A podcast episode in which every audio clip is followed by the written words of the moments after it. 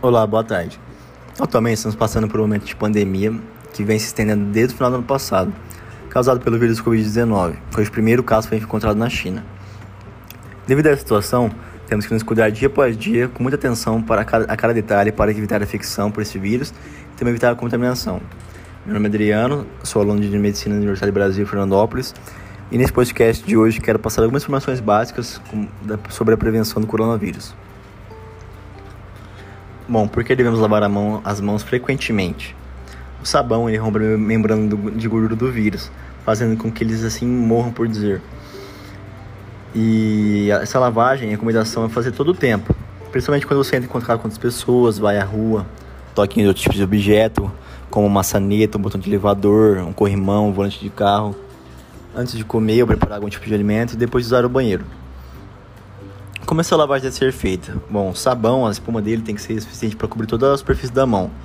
A lavagem completa tem que durar em torno de 50 segundos, lavando bem a palma da mão, caprichando na limpeza do espaço dos dedos e também no dorso e o punho. Depois secar com uma toalha descartável se for um ambiente coletivo. Se a torneira não for automática, usar uma toalha de papel para fechá-la ou lave a torneira antes de saboar as mãos. O isolamento social ele tem que ser respeitado. Porque como o nosso organismo, ele não entende corpos para esse vírus, que é um vírus novo, ele transmite facilmente de um vídeo para o outro. E se as pessoas continuarem levando vida normal, indo no trabalho, em ambientes aglomerados, saindo, festas, se alimentar fora de casa, o número de pacientes de Covid tende a levar rapidamente e vai acabar sobrecarregando o sistema de saúde. Contudo, os hospitais não vão conseguir atender adequadamente os casos graves e, contudo, aumenta o número de mortes.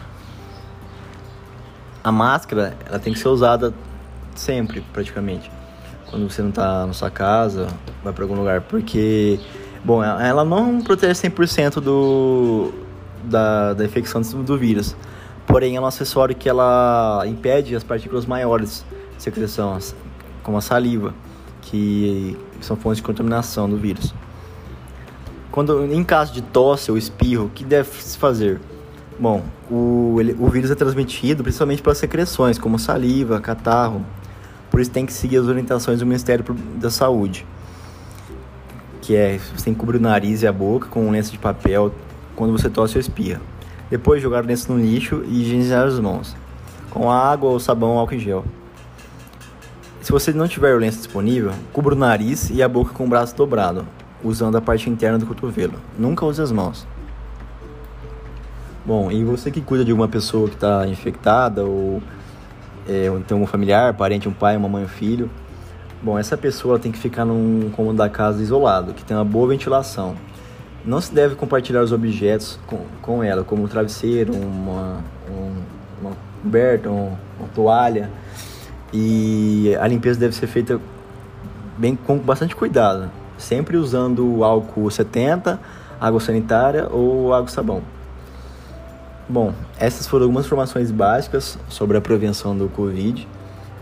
Espero que todo mundo siga, espero que todo mundo também esteja fazendo tudo isso à pandemia. E tenham todos uma ótima tarde. Obrigado.